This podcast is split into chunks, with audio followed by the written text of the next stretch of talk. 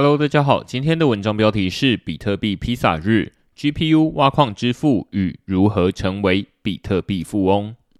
嗨早，提醒大家要记得填写下方的 email 和钱包地址问卷。区块是预计在五月底送出 OP 代币给付费订户，email 是用来确认会员资格，而钱包地址则是用来接收 OP 代币。如果在操作上有任何疑问，欢迎到 Discord 发问或者回信给我。进入正题，五月二十二日是著名的比特币披萨日。为了鼓励大家买披萨庆祝，从今天起到五月二十二日之前，只要你上传这段时间买披萨的收据和披萨照片，事后区块市就会赠送等值台币一百元的比特币给你。这项活动限定会员参与，欢迎免费读者付费订阅成为区块市的会员。这篇文章讨论比特币披萨日的起源以及如何成为比特币富翁。比特币披萨日是一位傻瓜在二零一零年花了一万颗比特币换得两片披萨的故事。如今，这两片披萨不仅成为史上最贵的披萨，这位傻瓜成功买到披萨的那一天，也成为全球币圈都在庆祝的重要节日。这不是幸灾乐祸，而是比特币发展史上的重要里程碑。时间回到二零一零年五月十八日。当时比特币系统已经上线超过一年，网络上也开始出现零星的比特币交易，但人们对于比特币具体有什么用途仍是一头雾水。就像每次我在讲座中赠送加密货币给参与者的时候，都会有人举手发问：这些加密货币可以用在哪里？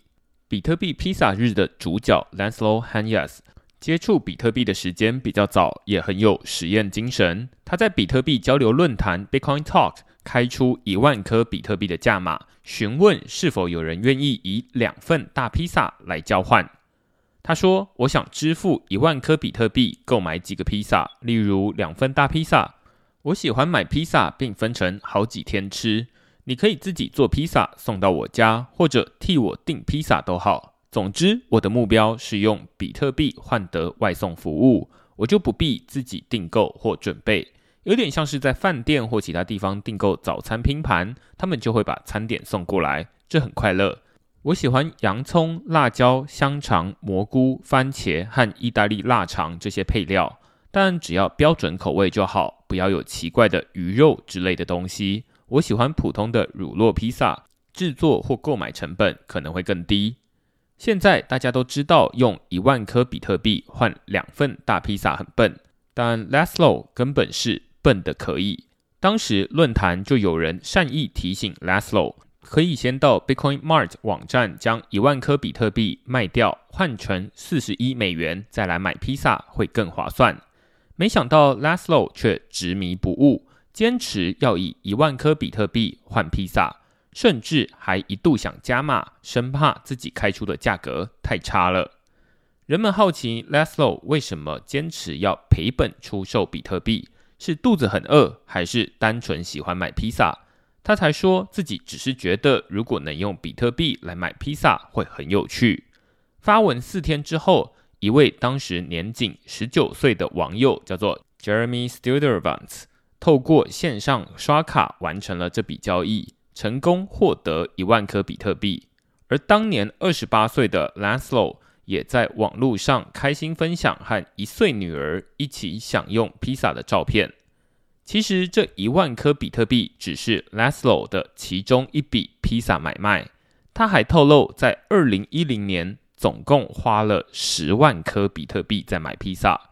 不止如此哦，Laszlo 也会在 Bitcoin Talk 论坛上送网友比特币。有时候送一百颗，有时候送一千颗。对 Laszlo 来说，当时的比特币就像是大富翁游戏里的假钱，发给别人比自己留下来更快乐。看到这里，不禁让人好奇，为什么 Laszlo 手上有这么多比特币可以挥霍？这与他另一个身份有关。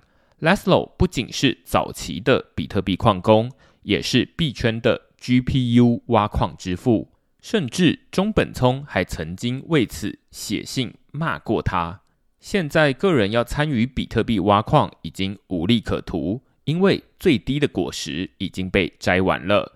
在 Laszlo 进入币圈的年代，只要克服技术障碍，人人都可以用手上的家用电脑参与比特币挖矿。虽然当年挖矿的资金门槛很低，也没什么竞争对手，但比特币不值钱，连用电脑参与挖矿都是一种资源浪费。更不会有人思考如何提升挖矿效率。Laszlo 是个怪人，身为软体工程师的他，不仅成为最早期的比特币矿工，还发现如果改用电脑显示卡里的 GPU 来挖矿会更有效率，能在一天内挖到更多比特币。当时多数人都是用电脑的 CPU 来挖矿，CPU 擅长处理复杂的工作。但必须一项一项慢慢来。GPU 的特性却相反，GPU 擅长平行处理许多工作，但每项工作都不能太复杂。Laslo 发现 GPU 比 CPU 更适合挖比特币之后，还把挖矿软体和说明文件免费分享给网友，帮助大家共同富裕。原本 Laslo 用 CPU 每天大概只能挖到一个区块。获得五十颗比特币的区块奖励，但自从改用 GPU 挖矿之后，每小时都可以挖到一到两个区块。正是因为 Laslo 的挖矿效率比别人更高，手上才有这么多的比特币可以送给网友，或是用来买披萨。当时 Laslo 还曾经写信给中本聪，分享他以 GPU 挖矿的新点子，没想到却被中本聪回信骂了一顿。说这会提升挖矿门槛，限缩大家接触比特币的机会。中本聪当时候回信说，比特币对新用户的一大诱因是，任何拥有电脑的人都可以产生一些币。当全球有五千个矿工的时候，这种诱因可能会消失，但现在仍然如此。GPU 挖矿会过早的将诱因限缩在那些持有高阶 GPU 硬体的人身上。最终或许无法避免 GPU 大军吞噬整个挖矿的过程，但我不想加速那天的到来。其实，就算 Laslo 没有开始用 GPU 挖矿，其他人也会这么做。后来，比特币挖矿不仅从 CPU 过渡到 GPU，随着比特币价格越来越高，连专门设计一款用来挖矿的电脑，叫做矿机，都变得有利可图。足以撑起一整个挖矿产业链，从硬体规格、机器管理、水电成本都变得专业化。如今挖矿已经是资本家的游戏，一般人只能向他们买比特币。但这并不是坏事哦。回到比特币披萨日的故事，最令人称羡的大概不是用 GPU 挖矿的 Laszlo。而是那位只用两份大披萨就换得一万颗比特币的年轻网友 Jeremy，他就像你我一样，都是用自己的工作收入来换得比特币。过去几年，也有媒体找到 Jeremy 专访，问他那一万颗比特币的当前下落，结果当然是他把比特币全卖光了。根据《每日电讯报》在二零一八年的采访哦，他说。Jeremy 在获得一万颗比特币的时候，年仅十九岁。他承认当时没有把那些比特币留下来，肯定是一种遗憾。但他也说，当时自己只是促成这笔交易而已。那些比特币后来被我卖掉，拿来当成自己和女友在美国旅行的开支。如果你把它当成投资的话，这笔交易的净利润超过十倍。但这也就是说，这笔比特币并没有让我变得。特别富有，Jeremy 在另外一场访谈里说，当时他把那一万颗比特币以四百美元卖出。如果说两片披萨当时价值低于四十美元，四百美元恰好就是十倍利润。从事后来看，难免会觉得这些人怎么都这么荒谬，没有投资远见。但别忘了，就算 Jeremy 没有把这些比特币花掉，也未必留得到现在。Jeremy 承认，如果当时把这笔比特币当成投资来看待，肯定会放得更久一点，但恐怕撑不过当年传说中的比特币大关，也就是一 BTC 等于一 USD。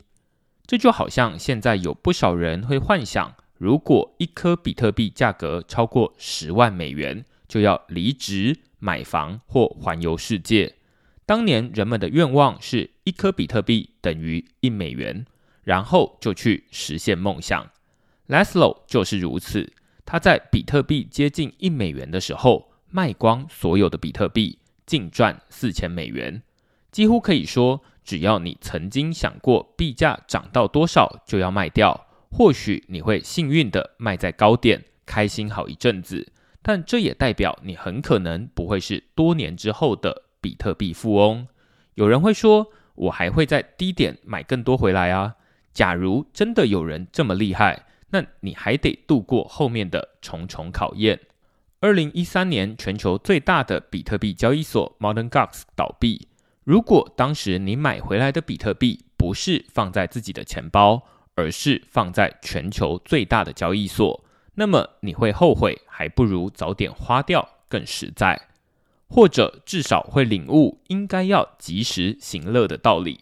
毕竟当时可没人在倡导 “not your key, not your coin”，钱包也没像现在这么直觉好用。假设你也很幸运的把币放在个人钱包，而不是交易所，那也还得避开加密货币的庞氏骗局。就像几年前的 ICO 热潮一样，专案总是会描绘一个美好的愿景。吸引你用比特币来投资。如果你觉得持有比特币不够，还想投资一些加密货币的企业，那你的一部分资产就有可能会被拐走。你会再次悔恨，不如早点花掉更实在。要能躲过重重险阻，要不是你智慧超群，就是你根本忘了有这回事，直到多年后才忽然想起来。前者恐怕是少数中的少数。如果是后者，可能要小心，是不是还忘了什么比比特币更重要的东西 Leslo 和 Jeremy 在二零一零年完成披萨买卖的时候，大概没想过自己会因此出名。当时也没人在庆祝比特币披萨日。直到二零一三年，一颗比特币已经涨到六百美元，《纽约时报》的一篇报道出刊。这段用六百万美元买披萨的历史才一炮而红。现在那两片大披萨已经市值二点七亿美元，已经是世界上最贵的披萨。没有意外的话，未来还会越来越贵。比特币披萨日之所以值得纪念，不只是庆祝比特币第一次可以用来买东西，解答了多年来无数人对比特币的共同疑惑。更重要的是，隐含在比特币披萨背后的分享跟实验精神。如果当年大家都选择把比特币留在手上，梦想自己有一天能成为比特币富翁，现在反而不会有人听过什么是比特币。正是因为他们将比特币花掉送出去，才让更多人有机会接触到它。只存钱不花钱，不是有钱人。